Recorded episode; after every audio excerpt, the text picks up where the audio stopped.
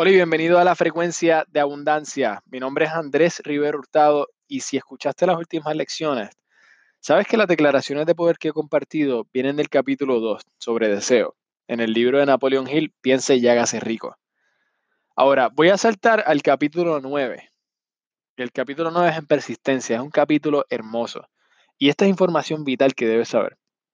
Él dijo, la experiencia con miles de personas ha demostrado que la falta de persistencia es la debilidad común de la mayoría de las personas.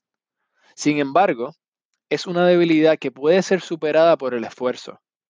La facilidad con la que se puede vencer la falta de persistencia dependerá completamente de la intensidad del deseo de uno.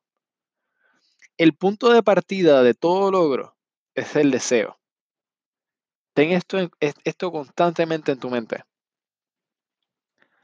Los deseos débiles traen resultados débiles.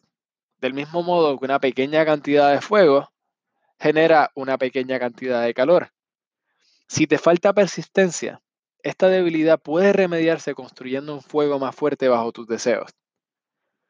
Mira, no solo leas esto, no solo y a medida que escuchas esto, puedes escribir, escucharlo y escucharlo una y otra vez. Si tienes el libro, no solamente lo leas, escríbelo. Ese es tu único ejercicio de hoy.